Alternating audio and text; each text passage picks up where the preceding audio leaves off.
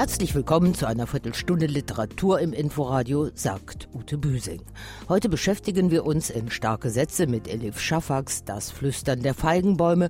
Wir sprechen mit Irene Dische über die militante Madonna und wir stellen Ihnen Marine Dias neuen Roman Die Rache ist mein vor. Groß war ihr Erstaunen. Warum hatte sie Schmerz empfunden und nicht viel mehr Freude? Warum hatte sie überzeugt, nach 32 Jahren jemanden wiederzusehen, der sie hingerissen hatte, das Gefühl gehabt, man wolle sie töten?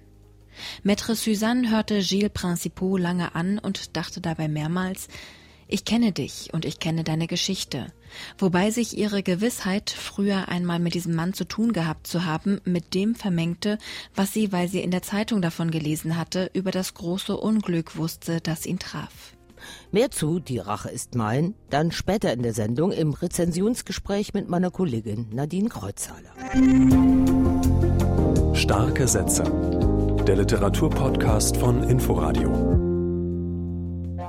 Was uns in dieser literarischen Woche beschäftigte, sind zwei hochkarätige internationale Literaturpreisbekanntgaben und ein Todesfall. Der türkische Schriftsteller und Publizist Doğan Akanle ist gestorben. Oliver Köhler erinnert an ihn. Akanle, der viele Jahre in Köln gelebt hatte, ist durch seine Werke in türkischer und deutscher Sprache bekannt geworden. Mehrmals saß der Schriftsteller in der Türkei im Gefängnis. Doğan Akanle starb nach kurzer schwerer Krankheit mit 64 Jahren. Akanle sei ein Streiter für Menschenrechte, Frieden und die Aufarbeitung der Verbrechen an den Armeniern gewesen, schrieb der Präsident des deutschen PEN-Zentrums Dennis Yücel. Mit 18 Jahren wurde Doğan Akanle erstmals wegen seiner politischen Aktivitäten in der Türkei festgenommen und inhaftiert. Er hatte eine linksgerichtete Zeitung gekauft, später engagierte er sich in der revolutionären kommunistischen Partei der Türkei. 1985 wurde er erneut verhaftet, saß zweieinhalb Jahre als politischer Gefangener im Gefängnis, berichtet die ehemalige Kölner SPD-Bundestagsabgeordnete Lale Akgün.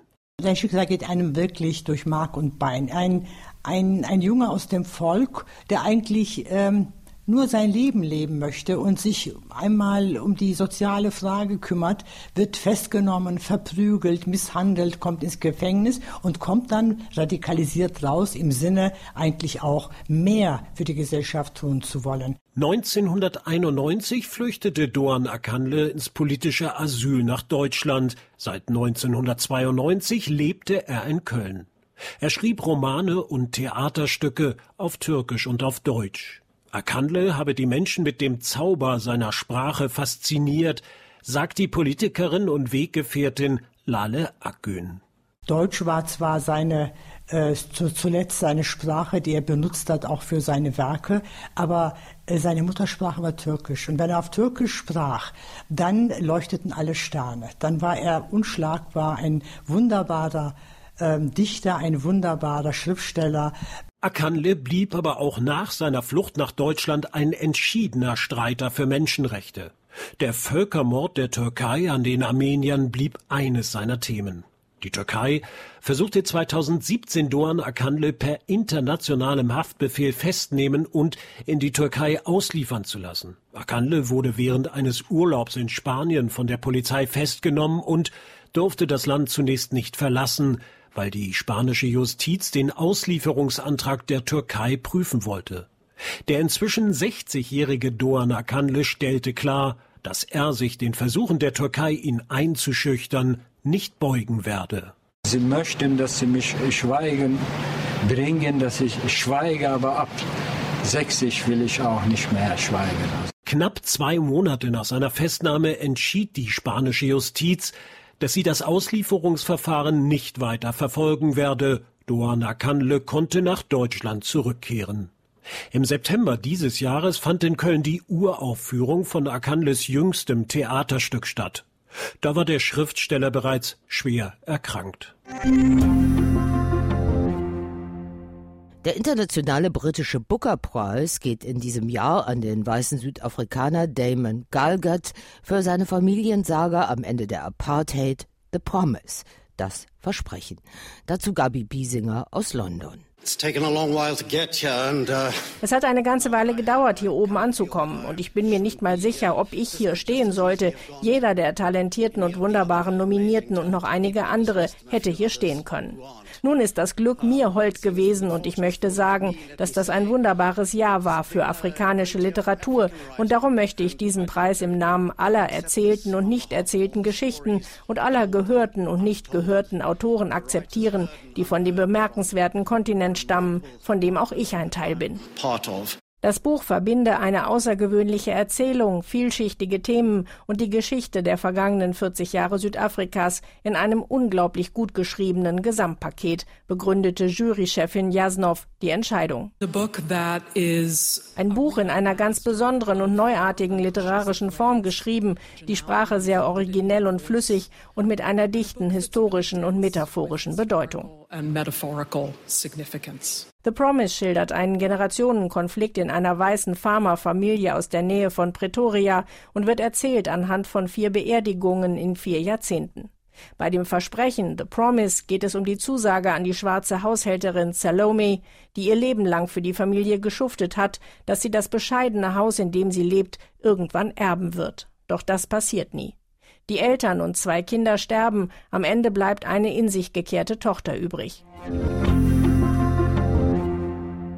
Und auch der französische Prix Goncourt geht nach Afrika, nämlich an den senegalesisch-französischen Jungstar Mohamed Mbougassar für seinen Roman Die geheimste Erinnerung der Menschen. Dazu Linda Schildbach. Es ist der fünfte Roman des mehrfach prämierten senegalesischen Jungsters und Kritikerlieblings. Mit 31 Jahren ist Mbougassar gleichzeitig einer der jüngsten Preisträger in der Geschichte des Prix Goncourt. Ich empfinde sehr viel Freude. Ganz einfach. Man muss kein bestimmtes Alter haben. Man kann früh beginnen oder mit 67, mit 30 oder 25 Jahren und trotzdem sehr gesetzt sein. Die Literatur kennt kein Alter, sagt der Autor nach der Bekanntgabe im Pariser Restaurant Drouin. In seinem Roman erzählt Mbougassar die Geschichte eines jungen Schriftstellers aus dem Senegal. Dieser entdeckt in Paris sein legendäres Buch aus dem Jahr 1938 und macht sich daraufhin auf die Spuren dieses afrikanischen Kultautors, der auf mysteriöse Weise verschwand. Kolonialismus, Geschichte, aber auch die Frage nach dem Beruf des Schriftstellers und der Notwendigkeit des Schreibens im Exil. All das sind Themen, die Mbugassar kunstfertig, intensiv und poetisch in seinem Roman verarbeitet. Die Vergabe des 119. Prix Goncourt ist auch ein symbolträchtiger Moment. Vor genau 100 Jahren erhielt René Maron als erster schwarzer Autor Frankreichs wichtigsten Literaturpreis. Es sei ein starkes Signal, sagt Mbougassar. Allerdings betonte er, Ce n'est pas une faveur qu'on fait à un écrivain euh, africain. Euh, ce n'est pas parce qu'il est africain qu'il l'a eu. Das ist kein Gefallen, den man einem afrikanischen Autor tut. Nicht weil ich Afrikaner bin, habe ich diesen Preis bekommen, sagt Mbuga Sarr. Und die Jury gibt ihm recht. Keinesfalls einfach sei die Auswahl dieses Jahr gewesen, sagen Mitglieder der Akademie Goncourt. Alle vier Finalisten haben die ernsten Themen des Lebens in ihren Romanen brillant behandelt, ob Kolonialismus, Rassismus, Inzest oder Kollaboration mit den Nazis. Die deutsche Übersetzung von Die geheimste Erinnerung der Menschen wird im Herbst nächsten Jahres bei Hansa erscheinen zu unseren Buchneuvorstellungen. Sie ist eine Autorin, die ich schon lange für mich entdeckt habe, Elif Shafak. Jetzt hat die in London lebende Türkin erneut einen so poetischen wie politischen Roman vorgelegt. Gewidmet ist das Flüstern der Feigenbäume allen Immigranten und Exilanten. Im Mittelpunkt steht der Zypernkonflikt, die leidvolle Geschichte des bis heute geteilten Landes. Elif Shafak liefert dazu viele Fakten, vor allem aber erzählt sie die verbotene Liebesgeschichte einer jungen türkischen Frau und eines griechischen Mannes, die 1974 beginnt. Am mitteilsamsten darüber ist zunächst der titelgebende nämlich sprechende Feigenbaum, dessen Ableger sich längst in London prächtig entfaltet haben. Die grüne Linie, so wird die Grenze genannt, die sich durch Zypern zieht, um die Griechen von den Türken, die Christen von den Muslimen zu trennen. Sie erhielt diesen Namen nicht, weil sie von einem kilometerlangen Urwald gesäumt ist, sondern schlicht deshalb, weil ein britischer Generalmajor zufällig einen grünen Wachsmalstift in der Hand hielt, als er die Grenze auf eine vor ihm liegende Landkarte einzeichnete. Im London der 2010er Jahre ist der aus Zypern exilierte Feigenbaum in seinem zweiten Leben zum Zeitpunkt der Erzählung ebenso 16 Jahre alt wie Ada, Tochter des Pflanzenforschers und Buchautors Kostas Kazantzakis. Ihre alkohol- und tablettensüchtige Mutter Daphne ist gestorben und sie weiß gar nichts über die Wurzeln ihrer Eltern, eben des verbotenen türkisch-griechischen Liebespaares in Zypern, bis eine Tante plötzlich den Besuch in London wagt und das auferlegte familiäre Schweigen durchbricht. Deine Mutter hat dich mehr als alles andere auf der Welt geliebt. Ihr Tod hat nichts mit mangelnder Liebe zu tun. Sie ist durch deine Liebe gewachsen und aufgeblüht und durch meine hoffentlich auch. Doch tief in ihr hat sie etwas allmählich erstickt. Die Vergangenheit, die Erinnerungen, die Wurzeln. Grausam geht es zu im bewaffneten Konflikt rund um eine beschauliche Taverne, in der das Liebespaar sich in den 70er Jahren heimlich trifft. Aber keine Gefangenschaft ist für immer, wie Elif Shafak schreibt, und so kommt die Wahrheit, nach der die heranwachsende Ader in London dürstet, nach und nach ans Licht. Eine versöhnlich stimmende Geschichte über den Verlust von Heimat und die, immer wieder schön zu lesen, Kraft grenzensprengender Liebe. Das Flüstern der Feigenbäume ist in der Übersetzung von Michaela Grabinger bei Kein und Aber erschienen. Marine Diaye gehört in Frankreich zu den erfolgreichsten Schriftstellerinnen. 2009 bekam sie den Prix Goncourt, den wichtigsten Literaturpreis des Landes, als erste schwarze Autorin. Sie gilt als Meisterin des Abgründigen und der Zweideutigkeit. Im Mittelpunkt ihrer Romane stehen oft starke und geheimnisvolle Frauen. So wie im letzten Roman Die Chefin über eine Sterneköchin. Den habe ich mit großem Genuss, um im Bild zu bleiben, der Sterneköchin, gelesen. Ihr neuer Roman Die Rache ist mein wurde in Frankreich begeistert gefeiert, als er Anfang des Jahres dort erschien. Meine Kollegin Nadine Kreuzhaler hat ihn jetzt auf Deutsch gelesen. Nadine, geht es wieder um eine starke Frau voller Geheimnisse? Also Geheimnisse kommen viele vor und vor allem Abgründe. Ein Mord beschäftigt die Protagonistin. Sie ist Anwältin, Maître Suzanne, also Maître eben französisch für Anwältin. Den Vornamen von ihr erfahren wir nicht. Da bleibt ein Geheimnis, wie eben so manches. Eine starke Frau ist diese Anwältin allerdings nicht. Im Gegenteil, sie ist eine stark verunsicherte Frau, eine, die sich und ihrer Umgebung andauernd beweisen will, dass sie eben stark ist und erfolgreich, ihren Eltern gegenüber zum Beispiel. Und dabei hat sie aber ständig das Gefühl, eine Betrügerin zu sein. Das Leben dieser Frau, so war gleich mein Eindruck nach den ersten Seiten, steht auf sehr wackeligem Grund, ein Boden, der ständig auch verloren gehen könnte.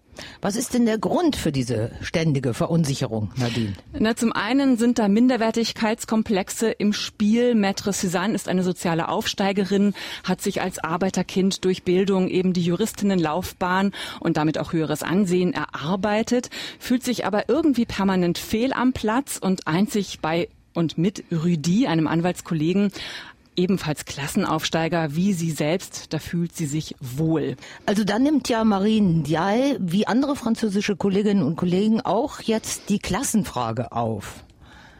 Ja, genau. Das spielt eine große Rolle auf jeden Fall im Leben dieser Frau und auch, und auch als Verunsicherungsgrund in ihrem Leben. Äh, und überhaupt zieht sich das noch durch den Roman hindurch als Motiv.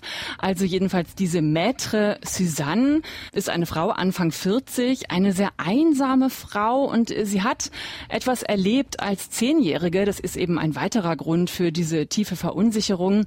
Sie hat als Zehnjährige ihre Mutter zu einem ihrer Putzjobs begleitet und war dann längere Zeit allein mit dem 14- oder 15-jährigen Sohn der reichen Familie in dessen Zimmer.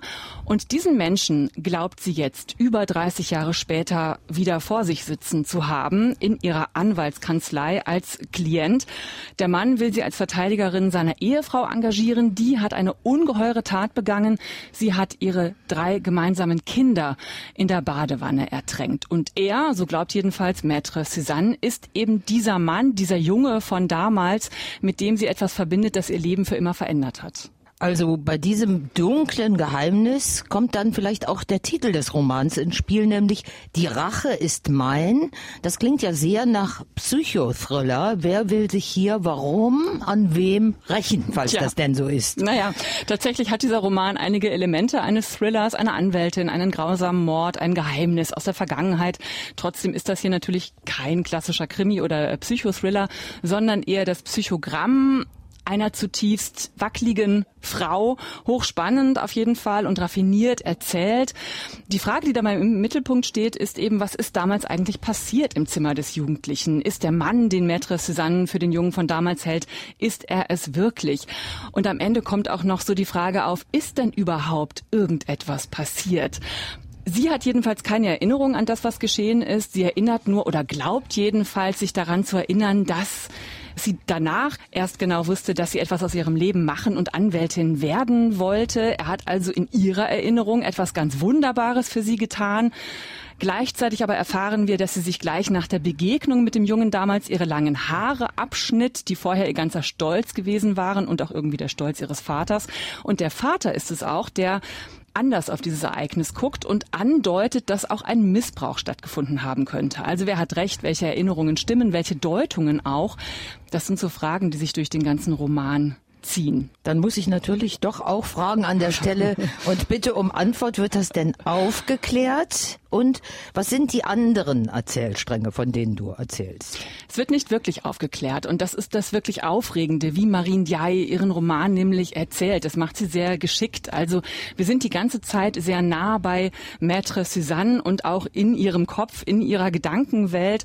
Es sind ihre Augen, ihre Zweifel, ihre Wahrnehmungen, durch die wir da mit allen Ereignissen konfrontiert werden, auch mit diesem Mordfall, diesem ungeheuerlichen. Da ist die Mutter, die ihre drei Kinder umgebracht hat, die keine Reue darüber zu empfinden scheint. Im Gegenteil, die eher Erleichterung spürt und sich offenbar aus einer toxischen Beziehung befreien wollte.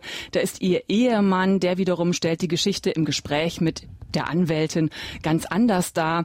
Ja, und wir sind dann damit konfrontiert, was stimmt denn jetzt? Und ist das vielleicht auch etwas, was sich Maître Suzanne da zusammenspinnt? Dann ist da auch noch die Putzfrau von der Anwältin, von Maître Suzanne, die illegal in Frankreich lebt. Die Anwältin nimmt sich ihrer an, kümmert sich ähm, ohne Honorar um Papiere für sie, wird dafür aber nicht mit der Vertrautheit belohnt, die sie sich so vorstellt. Da spielen dann Fragen von Klassenunterschieden eben genau diese Fragen mit rein, aber auch von Schuldgefühlen und auch Scham, die kommen hier auch zum Tragen. In Frankreich wurde Marie Indial für ihren neuen Roman gefeiert. Auch hierzulande fallen die bisherigen Kritiken positiv bis begeistert aus. Kannst du denn da mit einstimmen in diesen Chorus, Nadine? Ja, auf jeden Fall. Die Rache ist mein ist wirklich aufregend, aufwühlend auch und anregend. Ähm, ein raffiniert konstruierter Roman. Und dieser Titel, Die Rache ist mein, finde ich, die weist auch weit über die eigentlichen Geschehnisse hinaus, die hier verhandelt werden. Klassenunterschiede haben wir jetzt schon angesprochen, Schuldgefühle Gefühle, aber auch die Mutterschaft und die Rolle der Frau in der Gesellschaft, die Ungerechtigkeit der Einwanderungssituation hier am Beispiel äh, Frankreich, die historischen Umstände, die dahin führten. All das schwingt hier mit und wer hier wen recht, darauf gibt es keine eindeutige Antwort, nur die, dass sich wirklich hier die Protagonistin immer weiter in eine Spirale aus Gedanken, Verwirrungen, Träumen und so weiter verliert und wir uns mit ihr auch. Das ist sehr raffiniert gemacht und das macht es sehr aufregend. Eindeutige Antworten sind ja sowieso nicht die Sache von Marine Diaye. Ein Puzzle also. Vielen Dank, Nadine. Die Rache ist mein, ist bei Surkamp erschienen, aus dem Französischen übersetzt von Claudia Kalscheuer. Das Buch hat 236 Seiten, also angenehm kurz vergleichsweise, und es kostet 22 Euro. Seit der Erzählungssammlung Fromme Lügen über das bittere Schicksal ihrer jüdischen Herkunftsfamilie väterlicherseits, die 1989 in Deutschland erschien, ist Irene Dische hierzulande als Schriftstellerin bekannt. Sie lebt mit ihrer Familie abwechselnd in Berlin-Charlottenburg und auf dem Land in Rhinebeck im US-Bundesstaat New York. In ihrer Berliner Wohnung habe ich die 69-Jährige besucht und mit ihr über ihren neuen Roman Die militante Madonna gesprochen. In dessen Mittelpunkt steht eine historische Figur, der Chevalier d'Eon, 1782 in Frankreich geboren und 1810 in London verarmt gestorben. Markenzeichen dieser militanten Madonna, er wechselte das Geschlecht, wie es ihm beliebte und passte. Der Chevalier war als Mann wie als Frau gleichermaßen bekannt und anerkannt. Identität und Gender bündeln sich in dieser Figur, lange bevor es entsprechende militante Debatten gab. Ich glaube, dass er doch ein Bürger des 18. Jahrhunderts war, ein Europäer des 18. Jahrhunderts. Er war sehr frei von bestimmten Vorurteilen. Er hat viele Möglichkeiten gesehen. Es gab wenige Einschränkungen für jemand wie er, was sie, was sie treiben können. Das gilt eigentlich auch in Amerika für die Zeit war das auch so. Man konnte Ingenieur sein und Schriftsteller und man konnte vieles machen und er hat sich dann auch ausgesucht, Mann und Frau zu sein. Ich war in den USA während der Covid-Zeit und da war das wirklich schwer im Gange, diese Gender-Diskussion mit all seinen Rigidität, wie ich es finde, und autoritäre Ausläufer die mich erschreckten. Und dann habe ich zufällig in meinem Spaziergang durch das 18. Jahrhundert wegen einem anderen Buch, habe ich dann diesen Deon über ihn gelesen und war dann, dachte, der hat ja uns was zu sagen hier. Hintersinn und Ironie hat die inzwischen 15 Bücher von Irene Dische schon immer gekennzeichnet. So hat sie sich in Großmama packt aus mit ihrer boshaft liebevollen Großmutter Elisabeth Rother und dem Modell amerikanische Familie beschäftigt. Oder in Schwarz und Weiß das anhaltende Schisma nicht nur der amerikanischen Gesellschaft gnadenlos gegeißelt. Von ihrer Heimat New York, die sie in diesem Roman beschreibt, wandte sich Irene Dische schon früh ab und zog 1977 nach Berlin. Eine der Kraftquellen ihres Schreibens bleibt aber der Aufenthalt in beiden Ländern, Deutschland und Amerika, auch wenn sie die Auswüchse der politischen Korrektheit, Voker Sprechverbote und einer Cancel Culture, die ständig Jobverluste fordert, dort zunehmend kritisch sieht. Das Komische ist, dass sich die Liberalen dann so verstricken in eine richtig reaktionäre Moralpolitik. Diese Verfolgung von wie man redet, man darf nur so reden, sonst verliert man seine Stelle. Also die liberalen Leute sind sehr erschrocken und ängstlich, was sie schon immer waren. Und es war auch ein Grund, weshalb ich wegging aus Amerika damals. Und diese ganze MeToo-Bewegung ist ja eigentlich nivelliert ist, was wichtig ist. Also die, die Notion of Rape, also Vergewaltigung, das ist nicht mehr schlimm, weil es eigentlich wie Popograpschen ist. Das passiert dauernd. Es passiert in der Universität, es passiert in der Opernwelt. Da gibt es unglaubliche Geschichten, wie jemand vernichtet wird wegen sowas gibt Irene Dische zu bedenken. Ihr neuer Roman Die militante Madonna, ein fulminanter Lesespaß, ist in der Übersetzung von Ulrich Blumenbach bei Hoffmann und Kampe erschienen. Ich bin immer noch das Kind, das schreibt, sagt der Schriftsteller Hans-Josef Orteil über sich. Am 5. November ist er 70 Jahre alt geworden. Tatsächlich begann er sehr jung, im Alter von acht Jahren, schreibend mit der Erkundung der tiefen Schichten und Geschichten seiner Familie. Rechtzeitig zum Geburtstag ist jetzt bei BTB der Band Ein Kosmos der Schrift, herausgegeben von Immer Klemm erschienen, und der neue Roman Ombra, die tagebuchartige Beschreibung von Orteils Wiedergeburt nach einer schweren Herzoperation, liegt bei Luchterhand vor. Daraus nehmen wir dann gerne zum Abschluss unseres Literaturmagazins den ersten, für uns letzten Satz. Diesmal sind es ein paar Sätze. Am frühen Abend. Ich könnte durchs nahe Gelände streuen, wie ich es vor einem Jahr noch häufig getan habe. Jetzt aber ist alles anders, denn ich scheue die einsetzende Dunkelheit. Und das waren die starken Sätze für heute. Sie können uns gerne auf inforadio.de nachhören oder als Podcast abonnieren, zum Beispiel in der ARD Audiothek. Beim nächsten Mal empfängt Sie dann hier wieder meine Kollegin Nadine Kreuzhaler. Tschüss für heute, sagt Ute Büsing. Starke Sätze der Literaturpodcast von Inforadio.